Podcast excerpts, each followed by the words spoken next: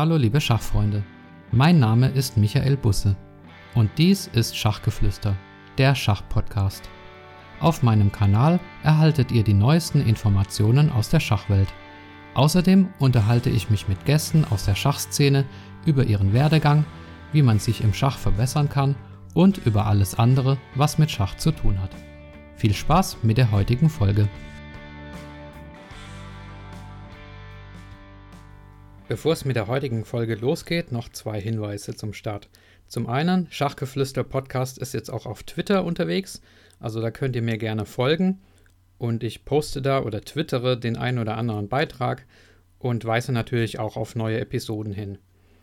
Und zum anderen habe ich einen Hinweis bekommen, dass Schachgeflüster nicht der erste Podcast in deutscher Sprache ist. Und zwar gab es in den Jahren 2012 und 2013 einen Podcast, der Schachcast hieß. Der wurde allerdings nach 21 Folgen eingestellt.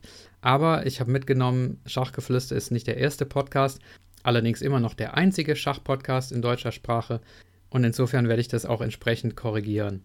Ja, danke für den Hinweis auf jeden Fall. Das äh, war mir auch neu. Das war's an Vorrede. Viel Spaß mit der heutigen Folge. Hallo liebe Schachfreunde. Willkommen zur 25. Episode von Schachgeflüster, der Schachpodcast. Wir haben heute den 1. Mai 2020 und ich habe wieder einen spannenden Gast bei mir. Den möchte ich euch wie immer am Anfang kurz vorstellen. 1950 wurde er geboren. Ende der 70er Jahre verschlechterte sich sein Sehvermögen drastisch. 1989 wurde er zum ersten Mal deutscher Blindenschachmeister. Insgesamt gewann er neunmal die deutsche Meisterschaft und spielte zweimal bei Schacholympiaden als Vertreter der Weltauswahl mit.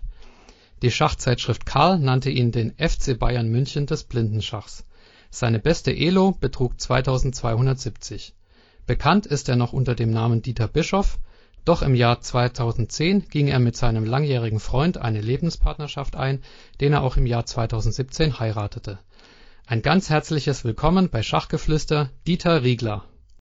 Also hallo, genau, der Michael hat mich ja schon vorgestellt. Genau, was soll ich da noch zu sagen?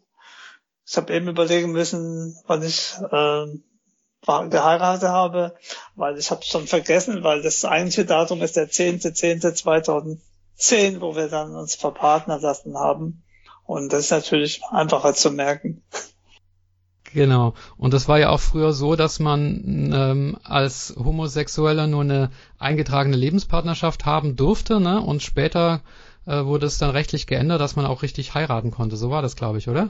Genau, es wurde dann geändert. Irgendwann war es die Angela Merkel leid und hat dann selber dafür gesorgt, dass man das ändert. Ich erinnere mich daran, dass alles eigentlich eingeklagt wurde, die, auch die Besoldung von, bei Beamten und so weiter. Alles wurde eingeklagt und alle wurden praktisch, alle, alle Prozesse wurden verloren, weil jeder hat sich gefragt, zum Beispiel die Spanier haben mich gefragt, warum macht er sowas? Bei uns ist das direkt in einem Schlag passiert ohne lang rumzumachen. Gleiches für alle. Und Ehe für alle war einfach wichtig für uns. Ist er jetzt endlich vollzogen und jetzt redet auch keiner mehr drüber, obwohl alle klagen wollten. Ja, also das war ein langer Weg und ich habe ja auch Jura studiert und da wurde immer gesagt, das Familienrecht ist dasjenige, was sich am dynamischsten ändert, ne, weil es sich einfach an die ja, Gegebenheiten der, der Gesellschaft anpasst und, und weil die Wertevorstellungen der Gesellschaft sich auch ändern und insofern ähm, war das natürlich ein Prozess, den man da über die Gerichte sicher streiten musste. Aber erzähl doch mal, wenn wir schon dabei sind, von der von der Hochzeit. Ja, das war wahrscheinlich ein emotionales Erlebnis, äh, was ihr da hattet, ne? Ja, das ist diese Verpartnerschaft, die Verpartnerung am 10.10. .10. war natürlich was besonders Schönes, zumal ich dann auch noch so den Tone Lindmeier, der auch bei unserer Hochzeit war, der, der das Infomail im Deutschen Blindenschachbund macht, also privat und äh, berichtet über Blindenschach. Der hat sich darauf eingelassen, dass ich, dass wir geschrieben haben, dass der Dieter Bischof am 10.10.2010 aufhört, Schach zu spielen, was ja auch stimmte. Und daraufhin gab es dann einen riesen Aufschrei von vielen Leuten. Ich habe gar nicht gewusst, wie viele Leute mich kennen. Auch der deutsche Blindensuch und sagt, was ist los? Ist der krank? Ist er, was macht er? Warum? Und so. Und äh, genau, und es sagt der Toni zu mir dann nach zwei, drei Tagen, wir müssen das jetzt auflösen, sonst habe ich hier ein Problem. Und dann haben wir das aufgelöst und dann hat der Deutsche Schachbund, also der Presse, die Presse vom Deutschen Schachbund, weiß nicht mehr, was war, Frank Hoppe oder wer auch immer, äh, gefragt, ob wir das so schreiben könnten. Und dann stand es auf der Homepage des Deutschen Schachbundes. Das war für mich schön, weil ich brauchte gar nichts mehr zu erklären. Alle haben gewusst, was ich gemacht habe, dass ich schwul bin, was auch immer. Und das war für mich sehr schön und einfach. Wo ich dann die nächsten Schachturniere gespielt habe, kamen ganz viele Menschen auf mich zu und haben mir gratuliert und haben Respekt gezeigt, dass ich es einfach so gemacht habe. Und das war für mich natürlich auch schön, dass ich mich nicht mehr erklären musste. Ja, da habt ihr euch dann einen kleinen Scherz erlaubt, aber ja, ich glaube, das ist auch der, der beste Umgang. Du wohnst ja in Heidelberg mit deinem Partner. Ähm, du hast mir auch erzählt, dein, dein Partner ist im Rollstuhl. Also ihr fallt äh, schon auf da als Pärchen, ne? Zwei, zwei Schwule, davon ein Blinder, einer im Rollstuhl. Du hast äh, im, im Vorgespräch, wo wir telefoniert haben, so einen schönen Satz gesagt. Ähm, ihr könnt unerkannt keinen Apfel klauen in Heidelberg. da seid ihr schon so kleine Promis, ne? Genau, ja. Also und hab den Eindruck, dass wir auch in Heidelberg dass man uns kennt. Und ich habe gesagt, wenn wir was klauen, dann sagt einer ein Blinder und Rollstuhlfahrer, dann, äh, dann brauchen wir nicht mehr weiter nachzudenken, wer es war. Genau, in Heidelberg. Ja. Wie bewältigst du denn da eigentlich deinen Alltag? Also ich habe mal, ich weiß nicht, ob du dieses Dialogmuseum in Frankfurt kennst. Das ist so ein Museum, wo man stockfinster ähm, durch Räumlichkeiten durchgeführt wird äh, von einem Blinden und da merkt man einfach mal so als Sehender, wie hilflos man ist, wenn man wenn man nichts sieht. Also wie äh, ja, wie schaffst du das eigentlich? Also jetzt mal abgesehen vom Schach, äh, der Alltag ist ja viel schwieriger. Ich muss dazu sagen, ich bin später blindet, das kam ja nach und nach und ich bin nicht besonders mobil. Das heißt, erstens bin ich faul und zweitens äh, ist es so, dass ich fast immer mit meinem Partner durch die Gegend fahre. Also ich bin nicht so mobil. Ich habe auch Angst, weil ein, zweimal ich fast überfahren worden bin. Hm. Das macht mir ein bisschen Angst, wenn ich alleine im Straßenverkehr rumlaufe. Also ich bin da nicht so mobil wie vielleicht andere Blinde, die ich kenne. Ne? Das ist äh, ansonsten geht das ganz gut. Es gibt ja Taxen, ich fahre auch zu meinem Schachverein, wenn sie mich nicht abholen, mit dem Taxi hin. Und wir wohnen mitten in der Stadt in Heidelberg, was natürlich ein großer Vorteil ist. Genau. Hm. Du hast gerade von deinem Schachverein erzählt. Gehen wir doch darauf mal ein. Bei welchem Verein spielst du? Oder kannst du vielleicht mal, ähm, oder fangen wir mal an mit deiner, mit deiner Schachkarriere. Wo hast du denn angefangen überhaupt? Angefangen habe ich, glaube 19 71 ungefähr in Ratingen Schach zu spielen. Ratingen, das ist in der Nähe von Düsseldorf, so in dem Dreieck Düsseldorf, Essen, Duisburg. Dort habe ich angefangen. Schachclub Ratingen. Mhm. Da warst du aber schon älter in Anführungszeichen, ne? Also nicht erst als Kind, sondern du bist Spätstarter. Genau, ich habe ja, ich habe ich habe erst so mit 2021 angefangen Schach zu spielen. Hat aber vorher schon in diversen, ich habe mein erstes Studium früh angetreten, 1969. Ja, ich habe vorher sogar als Elektriker noch gelernt, habe die, bin also die Prüfung abgeschlossen, Facharbeiter, Elektriker, was natürlich völlig sinnlos war. Meine Augen waren schon viel zu schlecht eigentlich dafür. Und dann bin ich, habe ich Elektrotechnik in, mein erstes Studium fing in Düsseldorf an der Fachhochschule Elektrotechnik studiert und dann habe ich dort einige Schachspieler getroffen.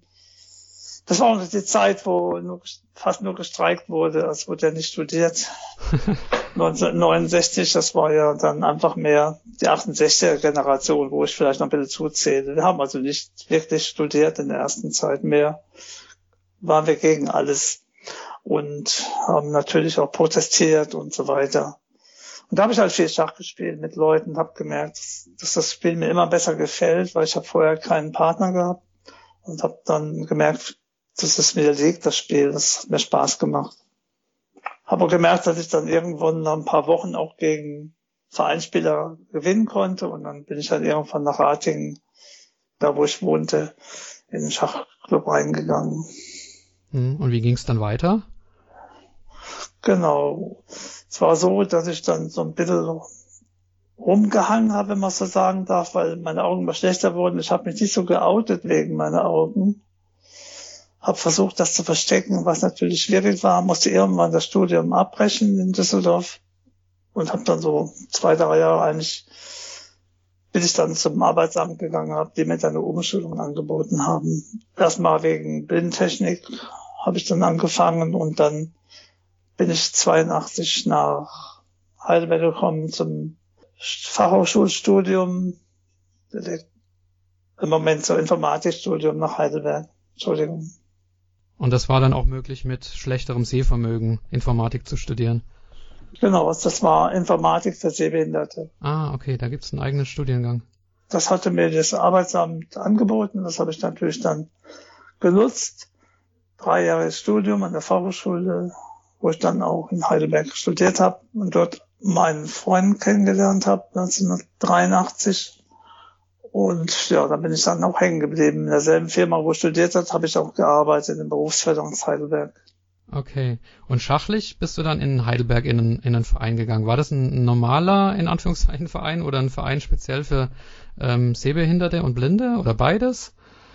Ich bin äh, als erstes im Blindenschachclub Heidelberg gegangen. Der hat auch den gehabt, hat genau da, wo ich studiert habe, getagt. Damals war Günter Schöchlin Präsident des Deutschen Blindenschachbundes und in Heidelberg Telefonist. Und da bin ich natürlich dann da reingegangen und ich glaube zwei Jahre vielleicht und habe dann gemerkt, dass äh, das nicht gut ist, wenn man da so in einem Verein ist, der relativ tief spielt und ich schon besser war, dass die Leute oft am ersten Brett nicht gekommen sind, wo ich gespielt habe, um, um irgendwie zu tricksen. Dann das erste Brett freigelassen und wenn ich dann sonntags morgens mit dem Bus rumfahre okay. und drei, vier Mal in der Saison keiner kommt, dann hat mir das keinen Spaß gemacht. Ja, das ist ja auch unsportlich, also ein, ein Brett mit Absicht freizulassen, äh, nur um die DWZ nicht zu verschlechtern, das ist ja auch doof. Ja, ja aber es ist passiert ja oft. Wenn es nicht mit Strafe ist, dann machen die das halt. Da haben wir alle so Strohleute an den Brettern rumsitzen. Wenn man die Listen anguckt, dass sie ein bisschen jonglieren können. Warum weiß ich nicht, aber sie machen es halt. Danach bin ich dann nach ähm, Heidelberger Schachclub gegangen, dann noch nach Leimen, noch jeweils für ein oder zwei Jahre und dann bin ich nach Sandhausen gekommen. Ich glaube 1990 nach Sandhausen. Dort habe ich dann äh, glaube 20 Jahre gespielt, bin immer noch Mitglied von Sandhausen. Mittlerweile spiele ich bei den Schachfreunden Heidelberg, einfach weil es für mich näher ist und weil irgendwann, dass ich einfach ein bisschen leer bin. Ich werde ja auch älter und habe auch nicht mehr die Lust, da rumzufahren. Ja. Und jetzt hast du natürlich deine äh, neun deutschen Meisterschaften da noch in dem, in dem Zeitraum errungen. Also erstmal Respekt vor der sportlichen Leistung überhaupt. Das ist ja eine unglaubliche Konstanz. Äh, erzähl mal so ein bisschen über diese, diese Wettbewerbe und diese, diese Meisterschaften. Ähm, ja, wie, wie, wie war das für dich? Also die Frage ist jetzt nicht sehr speziell, aber ähm, vielleicht kannst du was dazu sagen. Ich habe die erste Meisterschaft 1900 85 bei den Blinden, reden wir jetzt von Blinden, ist alle zwei Jahre. Ja. Und äh, dort habe ich die erste Meisterschaft 1985 mitgespielt. Dort war ich Fünfter. Und das war ein bisschen schwierig. Damals habe ich während des, während meiner Abschlussprüfung, ich bin also einen Tag nach Heidelberg gefahren. Das war in Wohnsiedel, um meine Prüfung zu machen, meine Abschlussprüfung und, und habe dann praktisch eine Runde nicht mitspielen können und bin dann Fünfter geworden. Da war natürlich alles ein bisschen mit dem Abschlussprüfungsstudium, war alles ein bisschen schwierig. Und dann 87 bin ich Dritter geworden und 1989 war es dann, habe ich dann ganz viel Glück gehabt und bin dann Erster geworden in Altensteig. Das war natürlich ein wunderschöner Erfolg für mich. Genau. Und dann folgten noch acht weitere deutsche Meisterschaften. Ja, 89 und dann war es so, dass mein jetziger Mann, also mein damaliger Freund, an, an AIDS erkrankt ist, 1987 und das war dann eine ganz schwere Zeit. Das war dann ganz schwierig und 91 fast gestorben wäre und das war ganz schwierige Zeit. Und dann hat er sich 92 erholt, dank besserer Medikamente, die es dann langsam gab. Und ich bin dann eben auch 93 wieder, 93 und 95 wieder deutscher Meister geworden. Hm, also hast schon einiges miterlebt, auch an, äh, an schlechten Zeiten. Genau. Ähm, aber dich immer wieder davon erholt. Also du bist ja auch ein unglaublich ähm, optimistischer und humorvoller Mensch. Während wir hier chatten, hast du da so ein äh, Skype-Bild mit einem mit einem Schild, wo drauf steht äh, Vorsicht Blinde. Äh, was hat's damit auf sich? Ach so, ich weiß ja gar nicht, was der Kerl da alles macht bei mir. Das heißt, dein Freund hat es oder dein Mann hat es eingestellt und du äh, wusstest das jetzt gar nicht. Na, also so, es gibt ein, ein, ein sogenanntes Blindenheim, jetzt ist es äh, ein Aura-Hotel in, in Sauergrub in Bayern, da irgendwo im Allgäu. Der Pfaffenwinkel, wie es immer, wo, wo wir schon öfters mal waren, wo auch Schachturnier waren. Und da gibt's irgendwie ein Schild, da steht wirklich drauf, Vorsicht blind. Das hat er natürlich fotografiert und hat dann da eingestellt. Also Bild, ich, ich wusste es gar nicht genau, was er da macht. Ich sehe es ja nicht.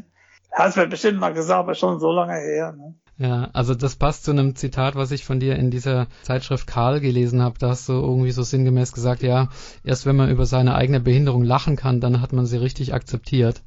Und äh, ich finde, das ist ein, ist ein schöner Satz.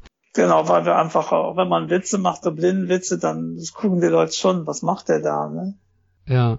Und da gibt's dann auch viele Witze, die dann nicht mehr so ganz, äh, ja, genau hab, wir haben schon alles Mögliche zusammen gemacht. Dadurch fallen wir natürlich auf und so in Heidelberg und genau, es gibt auch einen Film über uns und auch von der Hochzeit.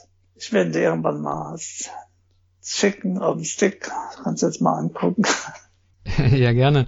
Was, was ist das für ein Film genau? Von der jetzt äh, öffentlich zugänglicher Film oder einer nur für euch? Oder? Nö, ich weiß, muss den Regisseur fragen, ein junger Regisseur.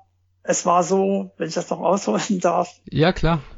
Ähm, am 10.10.2010 haben wir uns verpartnern lassen. Und vorher war ich im September, glaube ich, in, bei einer Meisterschaft, bei der Weltmeisterschaft in Belgrad. Und da habe ich eine Begleitung gesucht, weil der Karl einfach nicht mit wollte oder konnte. Und Belgrad ist ja auch nicht so ein Traumziel.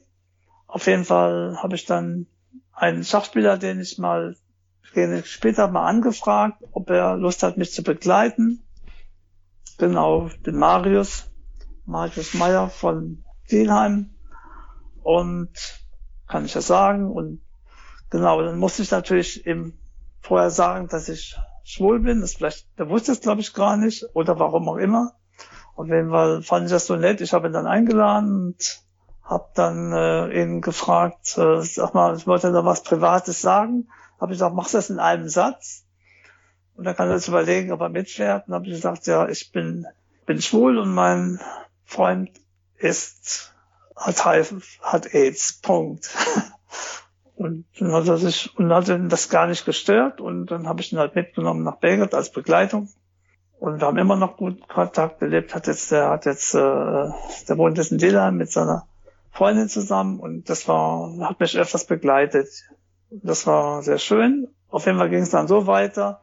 Dann sagte unser Bürgermeister, den wir auch kennen, ist übrigens auch schwul, Wolfgang Ersten aus Heidelberg, ist immer noch Bürgermeister bei den Grünen und äh, hat gesagt, wenn ihr was machen wollt, dann müsst ihr einen Film machen. Und da, da haben wir gar nicht dran gedacht, wir haben nur an Fotos gedacht und dann hat der Marius gesagt, dass er äh, einen Schulfreund oder einen Freund kennt, den Andreas Kessler, der will der Regisseur werden und der macht so kleine Filme. Genau, und dann haben wir den gefragt und der hat dann einen Film für uns gemacht über diese Hochzeit. Ja, das war der erste Film und irgendwann kam er dazu, weil er dann in Ludwigs, in Berlin und in Ludwigsburg hat er später studiert, er will der Regisseur werden und hat dann gefragt, ob er noch einen anderen Film über uns machen kann. Nicht nur Hochzeit, sondern alles andere auch. Ah, schön. Genau, und dann haben wir das innerhalb von zwei Jahren, glaube ich, in zwei Jahren dann nach und nach in vielen Sessions gedreht.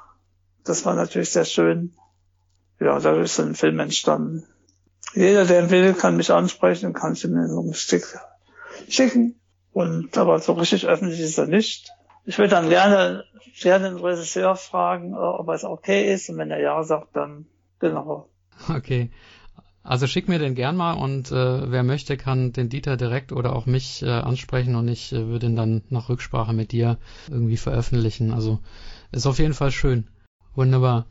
Ähm, ja, wir waren bei den deutschen Meisterschaften, aber du warst auch zweimal bei Olympia. Da wollte ich dich auch noch äh, sprechen. Oder ich glaube sogar mehrfach bei Olympia, aber zweimal bei der Weltauswahl. Wie, wie war das für dich, da die Weltauswahl zu repräsentieren?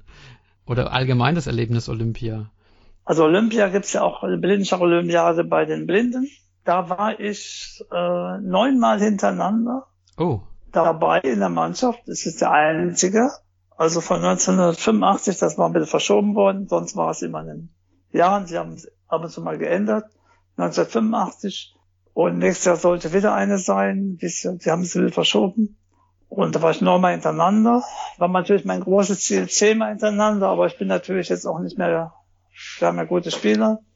Naja, nächstes Jahr ist ja noch ein bisschen Zeit, wenn das überhaupt noch alles stattfinden kann. Mhm. Und zweimal bin ich dann von der EBCR eingeladen worden, äh, für die EBCR eingeladen worden zur, äh, ich bin mehrfach eingeladen, zweimal habe ich mitgespielt bei der FEDE-Olympiade in der Weltauswahl für Blinde und Sehbehinderte. Einmal in Erevan, ich glaube das war 96 und einmal in Kalmykien, da wo der Kirsa Melumschinov herkommt, 98.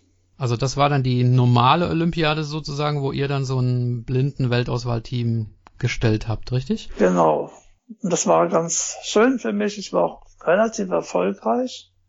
Ich habe immer natürlich Ersatzbrett oder vierte Brette gespielt. Wir waren ja auch zu fünf oder zu sechs. Aber 98 erinnere mich noch daran, dass wir dann, äh, ich glaube, die Mannschaft hat ja am meisten von der Rating nach oben gesprungen ist. gegen welche Teams habt ihr denn da gespielt oder gegen welche Länder seid ihr da angetreten? Also ich erinnere mich, dass wir auch in, in der Lista, im Einzelnen weiß ich, glaube, wir haben auch im Fall gegen Indien gespielt. Oh. Da habe ich damals gegen den jungen Sashi Kiran gnadenlos verloren. und Tränen hat mich schon gefragt, was ich da gemacht habe. Aber der war dann, ist ja mittlerweile, der war ja zwischendurch über 2700 Elo. Und es war keine große Schande gegen den. Ich erinnere mich auch, dass ich gegen Jugoslawien gespielt habe und äh, mein Gegner richtig nervös wurde und irgendwann haben wir Remis gespielt und da wurde er, glaube ich, nicht mehr eingesetzt bei Jugoslawien, weil das geht ja nicht gegen ein 2100 da nur Remis zu spielen und das war natürlich auch ein schöner Erfolg für mich und es war einfach äh, ein Traum, Olympiade bei der Fehde zu spielen, ist natürlich schön, wenn man so einen Bus fährt zum Spiellokal, neben einem sitzt Kramnik und die ganzen Leute da. Das ist natürlich schon ein Traum, ja. dass man da mitspielen darf. Das war schon für mich eine besondere Ehre und das möchte ich auch nicht missen. Und das war wirklich schön und für mich eigentlich auch ein großer Erfolg. Wir waren ja auch bei der Blindenschach-Olympiade, bei der, meiner zweiten, die ich mitgespielt habe, waren wir Dritter geworden. Das war natürlich auch eine Medaille, die wir bisher nicht wiederholen konnten. Also 1988 in Sala, in, in in Ungarn sind wir da Dritter geworden. Das war natürlich für uns auch ein ganz großer Erfolg. Mit dem deutschen Team war das dann, ne? Mit dem deutschen Team. Das war dann schon, Moment, das, das war noch nicht gemischt, das war noch, gab noch zwei Teams, äh, DDR und wir. Ah, ja. Genau. Okay. Apropos ähm, Kramnik und, und Begegnungen mit großen Spielern, du hast mir auch erzählt, dass du von einem der ganz größten Schachspieler aller Zeiten, nämlich Boris Baski, dass du da mal ein Autogramm abgestaubt hast. Wie ging denn diese Begegnung vor sich? Ach, das war, das war in der frühen Zeit. Ich habe ja in Ratingen gespielt und wurde auch ganz viel Schach gespielt. Ich war auch sehr erfolgreich, würde ich sagen, weil ich auch spät angefangen habe. Aber ich habe da recht gut gespielt in der Zeit. Das war, glaube ich, ein Turnier in Solingen, das war, ich glaube, 1974, genau weiß ich es nicht mehr. Und wo dann das große Turnier in, in Solingen war, da war das Turnier, wo Ludwig Pachmann eingeladen wurde und dann wieder ausgeladen, weil die Russen sonst nicht mitgespielt hätten. Und da habe ich eben noch ein bisschen was gesehen. Ich war einmal bei dem Turnier dabei oder zweimal und habe dann mich beim Boris Pascal an das habe das Demobrett noch gerade lesen können zu dem Zeitpunkt und habe da äh, eben zugeguckt, äh, nur eben, weil ich ja wollte nur eine Partie verfolgen. Da hat er, glaube ich, gegen einen Lehmann gespielt, einen alten Berliner.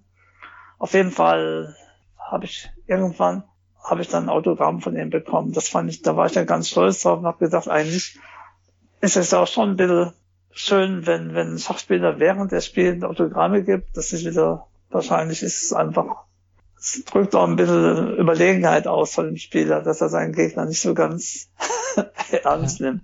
Aber Ach, das hat er während der Partie in der, in der Denkpause sozusagen, hat er noch Autogramme verteilt. Ja, ich hab, mir hat einen Autogramm gegeben. Ich weiß nicht, was er noch gemacht hat, aber ich fand das nett. Wahrscheinlich hat er gemerkt, dass ich sehr konzentriert ihm zugeguckt habe. Ja, schön. Ich glaube, das ist heute auch undenkbar. Ne? Stell dir mal vor, irgendwie Magnus Carlsen spielt eine Partie und denkt nach und zwischendurch verteilt er noch Autogramme. Also sehr schön. Ja, ja, das war das war dann schon in bei der Schacholympiade, wo man ja konnte man nicht so an Kasparov, der hat ja mitgespielt. In Jerewan 1996 hat der Kasparov ja mitgespielt, aber da, da kam man ja gar nicht an so Leute ran. Ne? Ja. Die waren ja abgesperrt und genau ich erinnere mich, meine Begleitung, das war ein junger Mann. Und der hatte, glaube ich, ganz gute Beziehungen zu den Mädels, die da rumliefen und kam da wohl irgendwie überall durch. und hat da ganz schön zugegucken können. Aber das war schon schwierig da. Ja. So eine Veranstaltung. Ich erinnere mich noch, ich habe ja viel Elektronik dabei gehabt und da wurden man alle untersucht. Alles wurde ich immer, meine ganze Tasche wurde auseinandergenommen und geguckt, was ich dabei habe, Metall und so. Da wurde schon sehr aufgepasst. Also da gab es damals schon ja so so ähm, Durchsuchungen wegen möglichem Cheating, wegen möglichem Betrug durch Computer oder? Nein, nicht nicht, nicht wegen nicht wegen Betrug. Das war ja kein Betrug, aber ich hatte was zum Aufnehmen da aus Metall und so. Ja. Ach so, Sicherheitsuntersuchungen quasi. Sicherheit, Sicherheit. Ah, okay.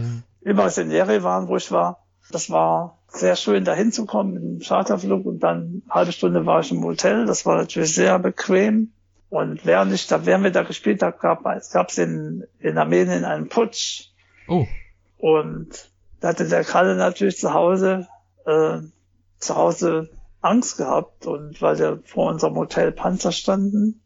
Aber ich habe da keine Angst gehabt, weil ich dachte, Schachspielern tun die bestimmt nichts. Und weil Armenien ist Schach und ist ja, ist ja so der, der Volkssport Schach für Armenien. Ist auch nichts passiert, da haben sie sich wahrscheinlich wieder beruhigt. Ja. Aber ich hatte damals, ich erinnere mich noch, ich hatte glaube ich, äh, ich glaube, glaube ich, 200 Dollar dabei und äh, und habe 100 äh, Dollar mit äh, für, Telef für Telefon war es schon teuer damals mit dem Kalle telefoniert. Für die anderen 100 Euro habe ich dann habe ich dann, das war zwei Jahre später. Entschuldigung, das war in das war in Kalmücke, da habe ich dann, äh, lass mich nachdenken, da habe ich dann, äh, zwei Jahre später habe ich dann für 100 Dollar telefoniert und für 100 Dollar habe ich Kaviar gekauft. okay. Ich weiß gar nicht, es durfte, das war über ein Kilo Kaviar, was ich dann in meinem Koffer hatte. Und das hast du über die Grenze gekriegt auch?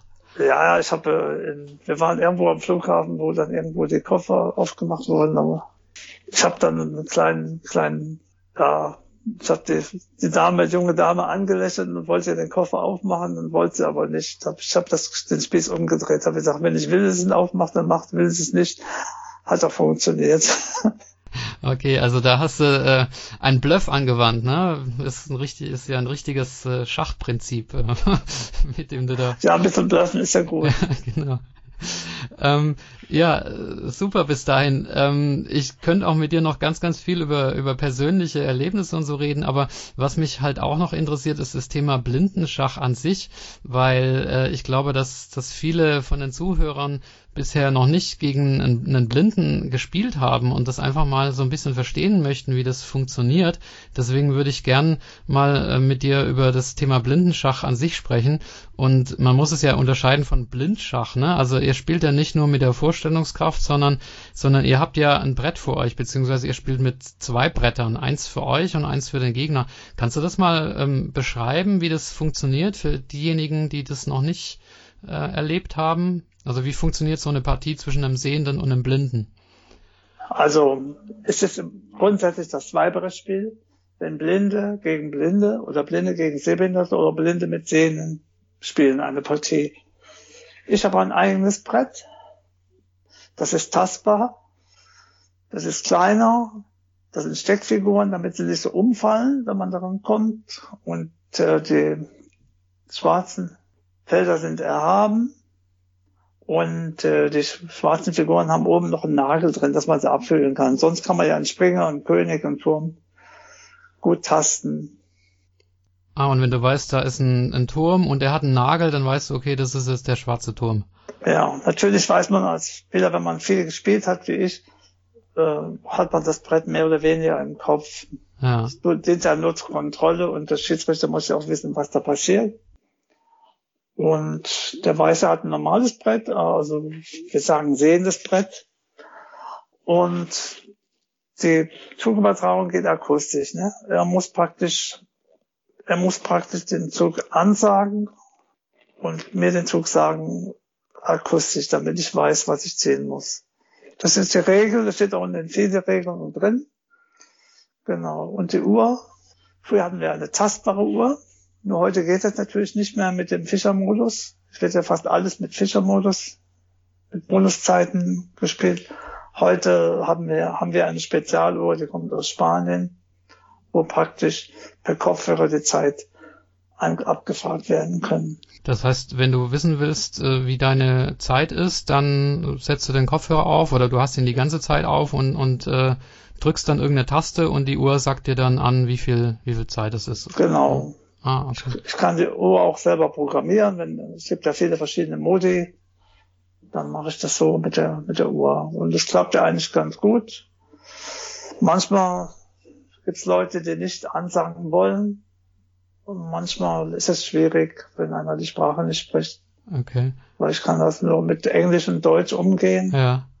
Und dann ist es schwierig, wenn einer ein Russe was sagt. Und es gibt ja bei uns auch Leute, die in, die in, in normalen Schachvereinen spielen, auch hier im Bezirk Heidelberg und die einfach kein Deutsch reden können und kein Englisch reden können oder wollen. Ja. Dann wird es schwierig, weil man nicht immer einen Assistent dabei hat. Ja, klar. Aber du selbst ähm, hast zwar das Brett vor dir, aber im Prinzip spielst du nur mit deiner Vorstellungskraft, ne? Also du könntest. In der Regel. Ja, könntest du. Ich, ich müsste öfters fühlen, manchmal vertue ich mich auch und das ist fatal manchmal. Äh, und zwischendurch habe ich auch besser gesehen. Und ja, man habe ich gesagt, das, das, das ist manchmal schwieriger, ein bisschen zu sehen, als, als gar nichts zu sehen, weil man dann sich vertun kann. Mhm gab mal den Spruch, einer sagt, warum hast, warum hast du deinen Turma 1 nicht benutzt, hat mich einer gefragt, wo ich noch besser sehen konnte.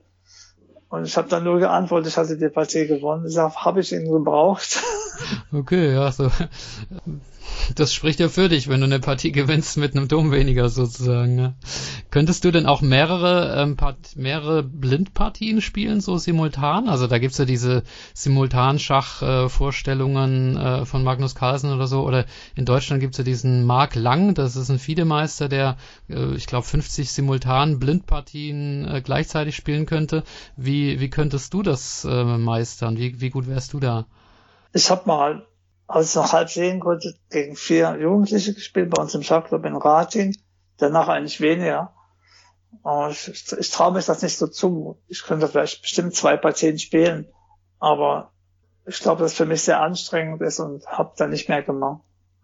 Also ich glaube ehrlich gesagt, wenn du wenn du eine äh, Elo von über 2200 hattest und das gewohnt bist, dass du bestimmt da ähm, einige Partien simultan gleichzeitig spielen könntest. Wundert mich jetzt, dass du es gar nicht so richtig ausprobiert hast, also mit, mit diesen Fähigkeiten.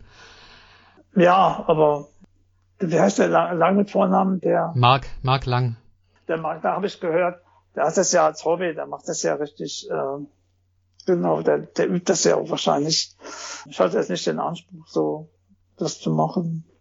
Wie ist denn die Beobachtung? Du hast vorher gesagt, da gibt's manche, die da nicht so richtig die Züge ansagen wollen.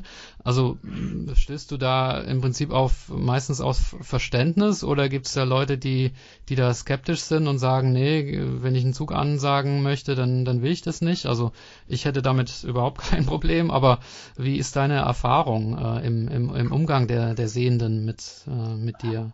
Ja, ab und zu passiert es mal, dass einer nicht ansagen will und oder schlecht ansagt, das ist ein größeres Problem, wenn ich immer nachfragen muss. Das macht mich selber dann auch nervös. Es ist letztens passiert. Und es gab dann noch ein bisschen Ärger und haben uns dann irgendwann auf Remis geeinigt. Mein Schachclub wollte das. Und das war schade, dass das nicht so richtig funktioniert hat, weil wenn einer nicht richtig ansagt, man muss eben den Zug ansagen, dann die Uhr drücken. Das passiert natürlich nicht immer richtig, wenn die Leute auch selber in Zeitnot sind. Der Sehnenspieler hat natürlich auch ein Handicap, das muss man ja sagen, aber wahrscheinlich ist meins immer noch viel größer. Natürlich. Und insbesondere in Zeitnot wird es immer schwierig, weil ein Sehender, man hat gerade gesagt, der Kasel hatte jemand äh, gerade matt gesetzt und hatte noch 0,2 Sekunden auf der Uhr oder so ähnlich. Ja. Äh, jetzt gerade war das wohl. Ja, genau, das war irgendwie so ein Online-Turnier, das er da organisiert hat. Ja, ja, ich bin jetzt viel online. Und äh, das, äh, das äh, geht natürlich bei uns nicht, bis man den Kopfhörer abgehört hat. Das dauert ein paar Sekunden. Also schon, Zeitnot ist schwierig für mich persönlich. Hm. Sind Blitzturniere überhaupt was äh, für dich? Ist das überhaupt möglich? Wahrscheinlich schon möglich, aber ich habe es dann gelassen, weil ich da einfach doch deutlich schlechter bin. Ja, ist ja auch Stress. Und muss auch sagen, dass Blitzturnier in der Regel nicht, nicht fair gespielt wird. Ist meine Auffassung, ob das stimmt, weiß ich nicht. Inwiefern jetzt nicht fair? Ja, wenn die in Zeitnot sind, die schlagen auf die Uhr, die drücken auf die Uhr, das geht so schnell und das, ob das alles ganz sauber ist, ich war mal der Ansicht, äh, man darf erst einen Zug machen, wenn der andere gezogen hat und die Uhr gedrückt hat. Und wenn ich, wenn ich jetzt dachte, Dora 4, äh, ich habe die Uhr gedrückt, hat der andere schon gezogen. Und das wäre für mich rein theoretisch ein illegaler Zug, den er gemacht hat. Ja. Das ist so ein Grund, warum ich doch keine so richtige Lust habe, Blitz zu spielen. Ich glaube auch nicht, dass es schachlich sehr viel weiterbringt, Blitz zu spielen. Das ist sowieso noch die Frage, ne, wie viel das überhaupt bringt, äh, Blitzturniere bei der, ja, oder wie viel das zur eigenen schachlichen Qualität äh, weiterhilft. Aber ich kann verstehen, dass du dir den Stress dann nicht, nicht geben willst. Ähm, zum Thema Online, äh, wie ist das denn? Also gerade sprießt ja alles online auf, auf Leadchess und äh, Schacharena und wie sie alle heißen. Ähm, kannst du da irgendwelche Online-Sachen oder YouTube-Kanäle oder so, kannst du da irgendwas für dich, für dich nutzen? Hast du da irgendwelche Hilfsmittel oder Vorlesesysteme oder so zum Schach trainieren und spielen online mit dem Computer? Es ist sehr schwierig, weil man auf diesen Servern ähm, ohne Maus. Die Züge werden, glaube ich, nicht angesagt. Es gibt vielleicht Programme, wo das machen. Aber ich habe es noch nicht wieder probiert, weil es mich frustriert, wenn es nicht geht. Man muss ja die Züge anhören und wenn das alles mit Maus passiert, über Figuren, Symbole, ich habe es noch nicht geschafft. Hm. Ich kenne das auch keinen Blind, der es macht. Vielleicht geht's auch einfach nicht. Ich glaube, auf Chess24 gibt's ähm, oder war zumindest mal so, da habe ich mal einen Account gehabt und gespielt und da wurde mit der mit der Stimme von diesem spanischen Kommentator von Pepe Cuenca, ähm, da wurden immer Züge, die man selber gemacht hat, aber nicht die, aber die eigenen Züge, ne? Die wurden dann, die wurden dann angesagt. Also vielleicht gibt's da sprachlich irgendwelche technischen Möglichkeiten, aber die sind wahrscheinlich noch nicht auf euch zugeschnitten, sondern das war mehr so ein so ein Gag sozusagen. Aber ähm, gibt es denn irgendwelche Hilfsmittel, die jetzt speziell für äh, Blinde ähm, zugeschnitten sind? Du hast mir erzählt, dass du mit Chessbase irgendwie ähm, trainieren kannst. Also ich arbeite mit Chessbase. Chessbase hat viel für uns, für mich auch getan, muss man auch mal sagen. Zwischendurch gab es Chessbase-Versionen, die nur mit Maus funktionierten. Ich habe mich dann auf äh, Chessbase 10 festgelegt, das immer noch funktioniert auf Windows 10. Mittlerweile gibt es 17, glaube ich, ne? Mittlerweile gibt es Chess bis 15, glaube ich, wenn nicht noch mehr. Und aber da geht es auch ein bisschen besser. Aber ich selber komme mit dem Chess bis 10 besser aus. Aber mittlerweile funktioniert auch Chess bis 14 oder 15, ja, ich glaube ab 14.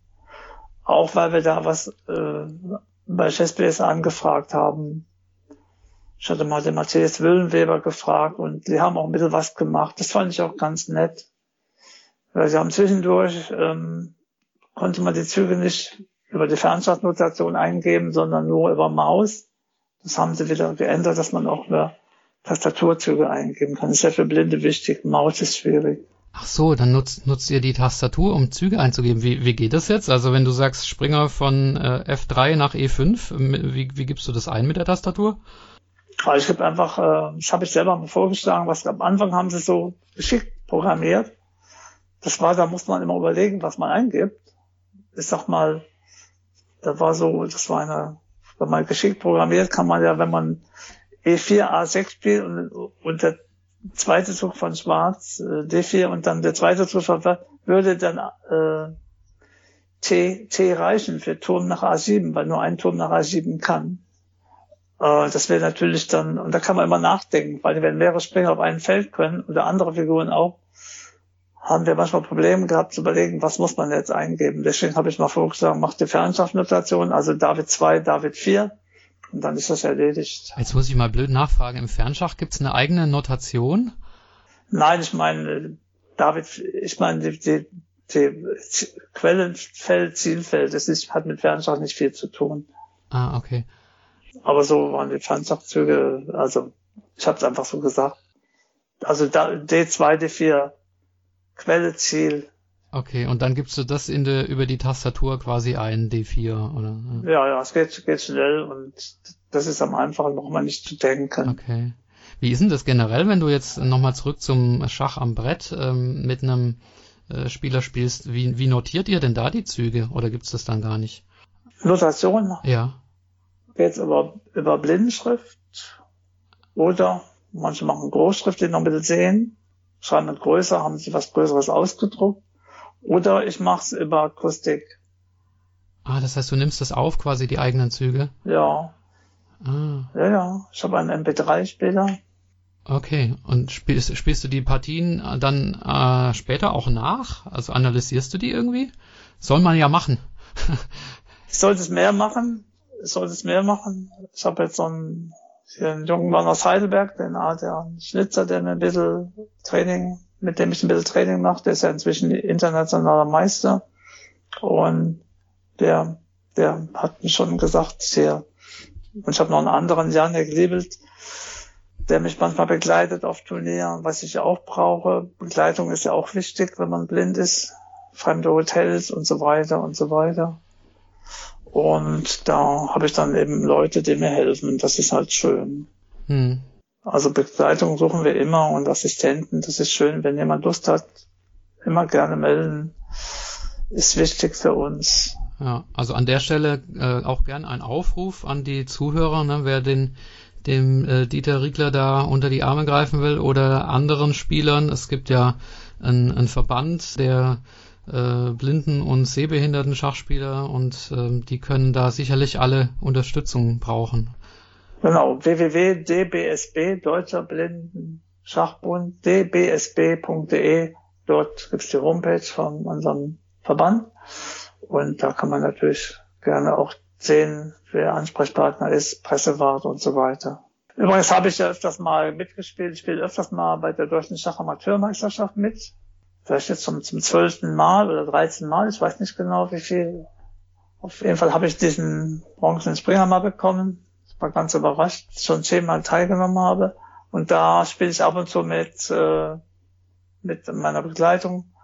Und da, da kennen sie uns schon und da sind sie schon voll auf eingestellt, dass Blinde kommen. Es kommen ein paar andere Blinde manchmal noch mit. Frank Schellmann und noch andere Leute, die da manchmal mitspielen. Und dann ist es halt schön, wenn man kommt und, und ich, das erste, wenn man sagt, hallo, wie geht's euch? Und äh, du hast wieder das Brett äh, ja, und genau, ich habe das Bretter. Und da fand ich, da gibt's dann so äh, wirklich nette Menschen, die helfen. Letztes Mal habe ich einen neben mir den Yannick spielen gehabt. Da habe ich so eingerichtet, dass der neben mir gespielt hat. Der hat auch mitgespielt in der B-Gruppe. Und äh, das war eine schöne Begegnung. Der hat dann gegen einen gespielt und ich musste irgendwie auf Toilette hat ihn angetippt. Da sagt der Gegner, weil er wenig Zeit hatte, äh, der Yannick, äh, der stellt die Uhr so lange ab. Das fand ich dann auch sehr, sehr nett. Das, das da, ja, sehr sportlich. Und das, das ist dann schon, das sind so wirklich fast nur nette Menschen, die man begegnet. Das ist schön. Und das, ich glaube, das ist von der von der Zeitschrift Rochade die äh, Veranstaltung, ne? Oder bin ich da jetzt gerade auf dem falschen Dampfer? Deutsche Schachamateurmeisterschaft ist eigentlich schon im Deutschen Schachbund. Ah, okay. Früher hat es Dirk Jordan gemacht mit seinem Team. Jetzt macht der Deutsche Schachbund unter eigener Regie. Da gab es wohl ein bisschen Ärger, aber das wissen die Leute, äh, was da so rumstand in den Schachzeitungen. Und äh, aber das ist immer durch eine Veranstaltung, wo sieben Turniere im Jahr sind. Jetzt im Moment natürlich gar nichts. Und dann äh, kann man da mitspielen. Das ist ein schönes Turnier, wenn man ein A bis G-Gruppen hat. Das sind wirklich spielstärkemäßig ganz viele Leute. Ja, das ist schon rekordverdächtig, was viele Leute da mitspielen. Also hoffen wir, dass das bald wieder stattfindet. Ich glaube, das wurde jetzt ins Internet verlagert, wenn ich es richtig mitbekommen habe. Äh, diese Internet-Schach-Amateurmeisterschaft, wo es ja auch diese diese mutmaßlichen Betrugsfälle gab, ne, wo der erste und zweite disqualifiziert wurden. Wir hatten das in der letzten Folge mit dem Sebastian Siebrecht thematisiert. Aber natürlich ist es schöner, wenn sowas tatsächlich äh, vor Ort stattfindet und diese menschlichen Kon Kontakte und so, von denen du erzählst, die finden da natürlich viel mehr statt.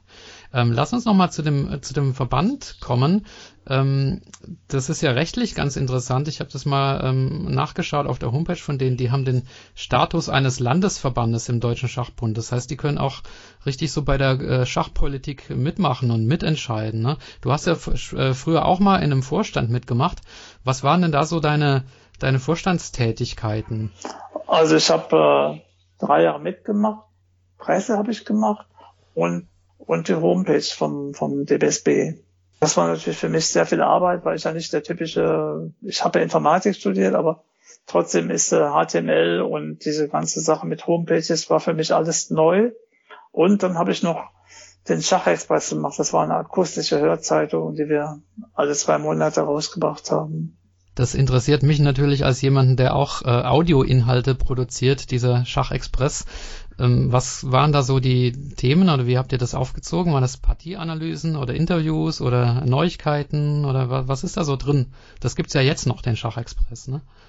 Ja, gibt's jetzt noch, aber ein bisschen seltener, weil man erstmal Leute finden muss, die es machen. Und auch, äh, auch, auch muss man Leute haben, die, die was bringen. Also ich habe immer die Leute gesagt, machst du was von Bad Wörishofen bei dem Open, machst du was von der Weltmeisterschaft? Ich habe immer die Leute früher gefragt habe sie praktisch ein bisschen festgenagelt, damit sie sich darauf einstellen konnten. Und das hat auch funktioniert, dass sie mir einen Audiobericht geschickt haben oder einen Text habe ich bekommen. Dann habe ich das äh, von meiner Vorlesekraft oder von Kalle, meinem Mann, vorlesen lassen. Und dann habe ich es dann im Schachespreis gebracht. Dort gab es auch Aufgaben, die hat der Frank Schellmann regelmäßig mir geliefert, also Aufgaben vom Schachmagazin 64. Und dann gab es auch äh, von Wilfried Bode, unserem Bundestrainer für fürs Blindenschach. Der hat auch immer so Audio, macht auch so Audios, wo man dann auf dem Schachexpress bringt. Das ist immer noch nach wie vor der Fall. Natürlich wenn Patientenanalyse, wenn die Leute was bringen. Aber eine Patientenanalyse, da müsste man die Leute damit anstacheln. Das ist nicht so oft, ne? Okay, aber im Prinzip kann jeder, das, das muss ja kein Mitglied von eurem Verband sein, oder? Kann, kann jeder so einen Beitrag machen? Beiträge kann jeder machen und dem, an, den, an den DBSB schicken. Das ist gar kein Problem. Ja, also dann starte ich doch hiermit mal einen Aufruf an, an die Hörer, die irgendwelche ähm, interessanten Beiträge zu machen haben. Äh, schickt die an den, an den Schachexpress. Es gibt den äh, jetzigen Verfasser, der heißt Ewald, Moment, ich habe es hier gerade auf meine, meinem iPhone, Ewald Heck.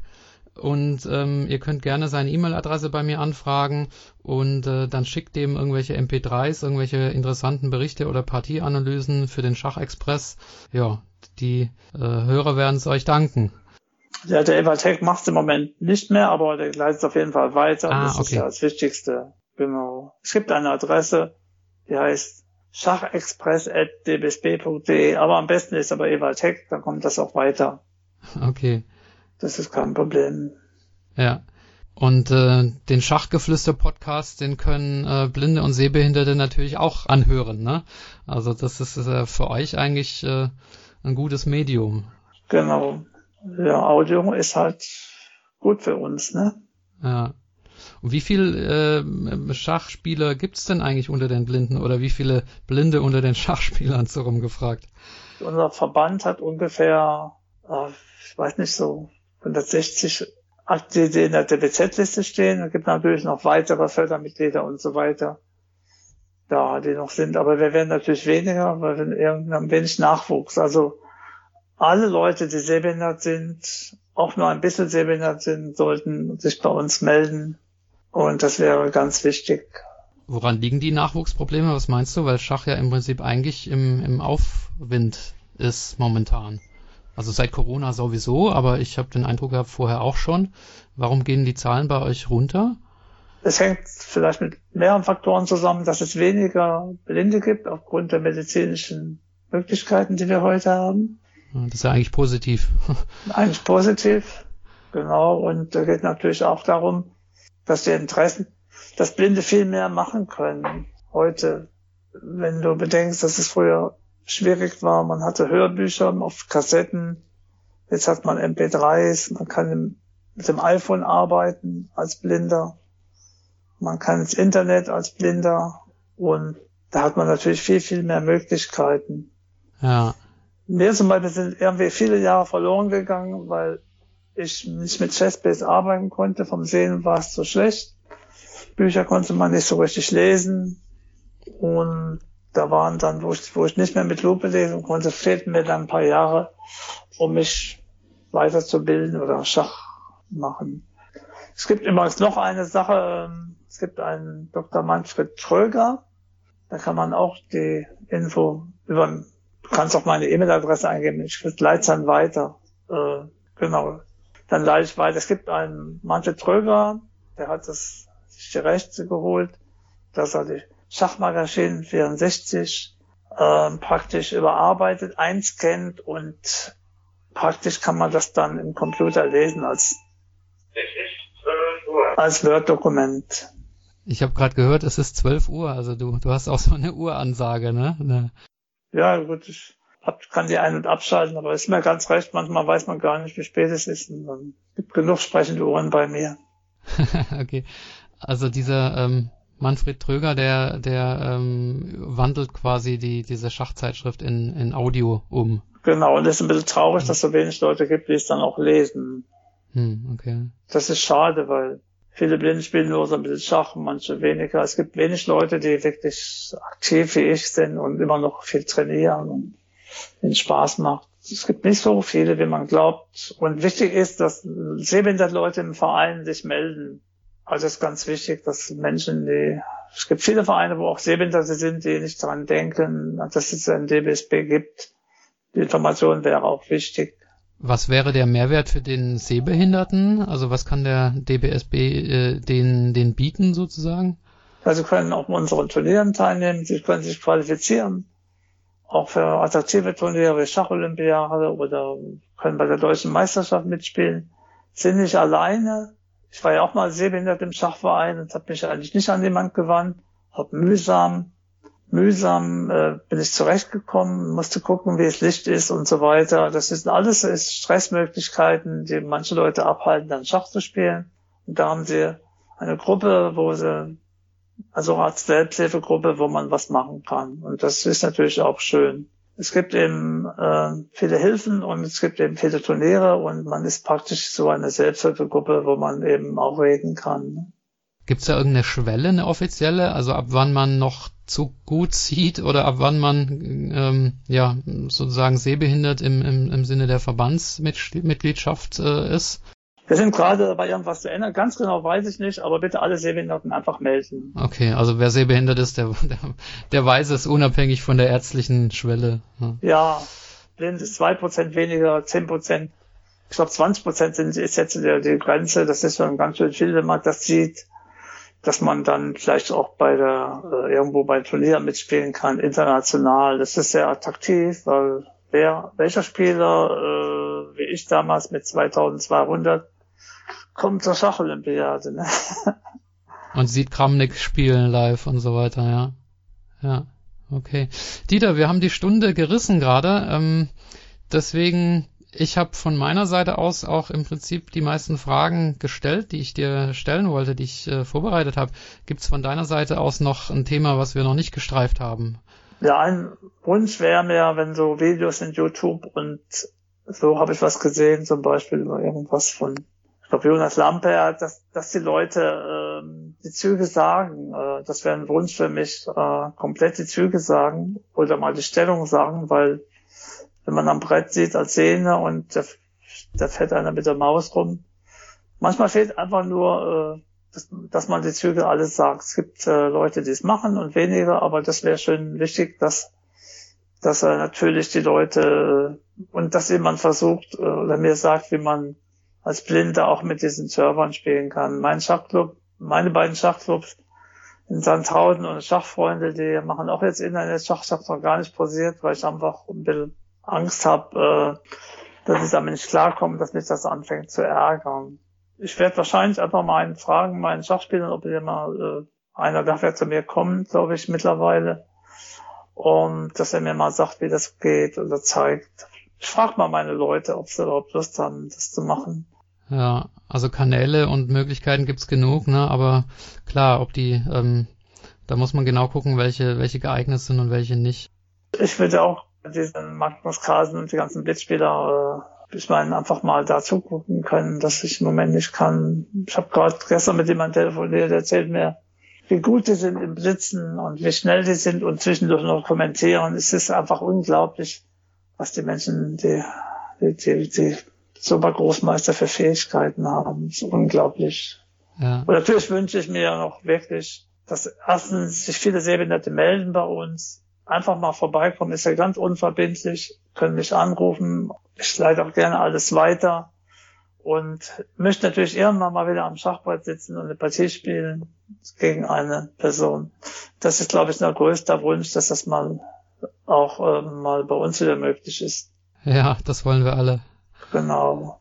Da kann ich mich nur anschließen. Also das wäre wäre auch mein Wunsch. Wir haben den Vereinsabend auch ausgesetzt und äh, ja, es gibt jetzt so ein Papier übrigens ähm, vom Deutschen Schachbund, äh, wo irgendwie drin steht, ich weiß jetzt nicht genau, wie es heißt, aber so Überlegungen zum Wiedereintritt in den Spiel- und Trainingsbetrieb.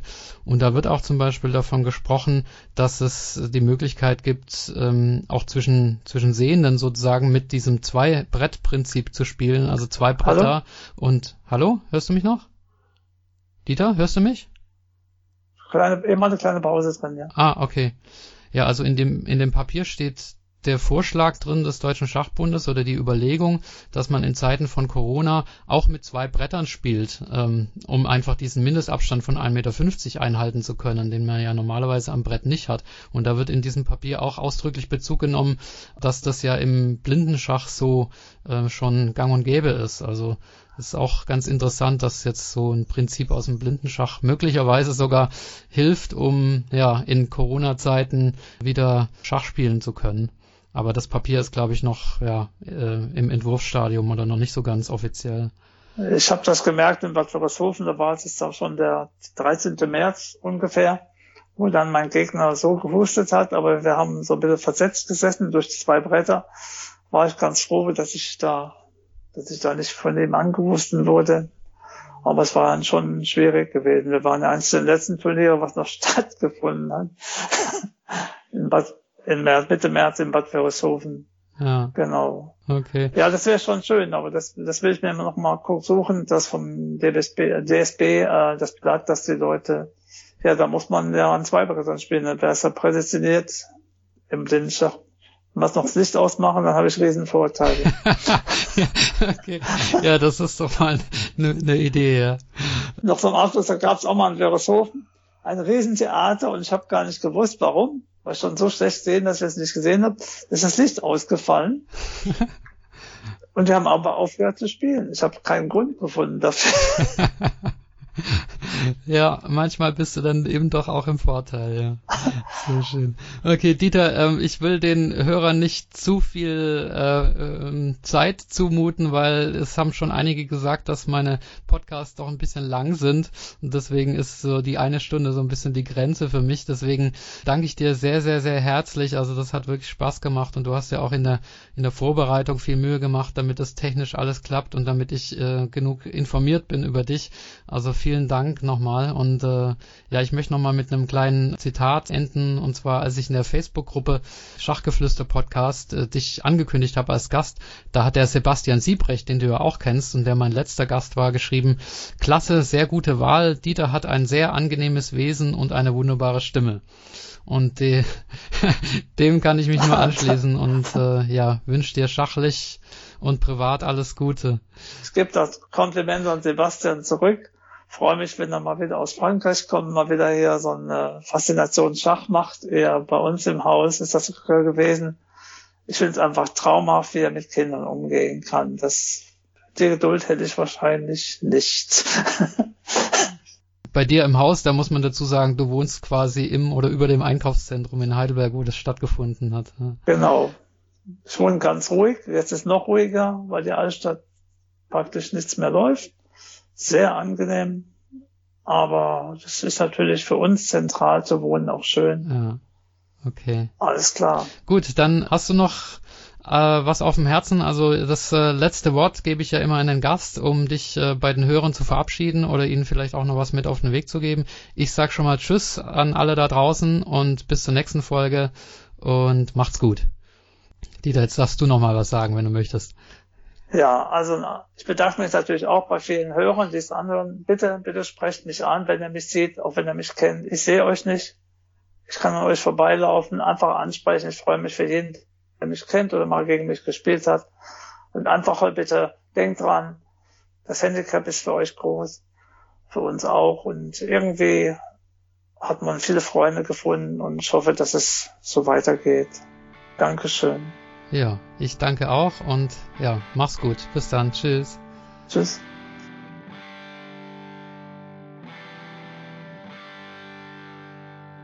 Ja, liebe Zuhörer, ich hoffe, euch hat die heutige Episode gut gefallen. Ich richte mich bei den Inhalten dieses Podcasts gerne auch nach euren Wünschen. Wenn ihr mir dazu oder ganz allgemein ein Feedback geben wollt, dann schreibt einfach an meine E-Mail-Adresse. Sie lautet schachgeflüster mit ue at gmail.com oder nutzt auf YouTube die Kommentarfunktion. Vergesst auch nicht auf YouTube den Kanal zu abonnieren damit ihr informiert werdet, wenn eine neue Episode hochgeladen wird. Alle Spotify-Hörer haben die Möglichkeit, dem Podcast zu folgen. Falls ihr mich auf Apple Podcast hört, gebt mir bitte eine Bewertung. All das hilft, um den Kanal populärer zu machen. Wer meinen Podcast finanziell unterstützen möchte, kann das ab sofort auch gerne tun, und zwar über eine Spende auf www.patreon.com, geschrieben Patreon. Das ist natürlich absolut freiwillig hilft mir aber, die Qualität dieses Podcasts künftig weiterhin zu verbessern und die Ausgaben, die damit verbunden sind, zu bestreiten. Am besten ist natürlich eine mündliche Weiterempfehlung an Freunde oder Bekannte. Bedanken möchte ich mich sehr herzlich bei allen bisherigen Interviewgästen, die ihre Zeit und Energie eingebracht haben, bei meinem Schachverein, nämlich den Schachfreunden Hünstetten, und bei meiner Familie für die Unterstützung. Bis zur nächsten Folge, bleibt gesund und ich wünsche euch allzeit Gutstellung. Viele Grüße, euer Michael.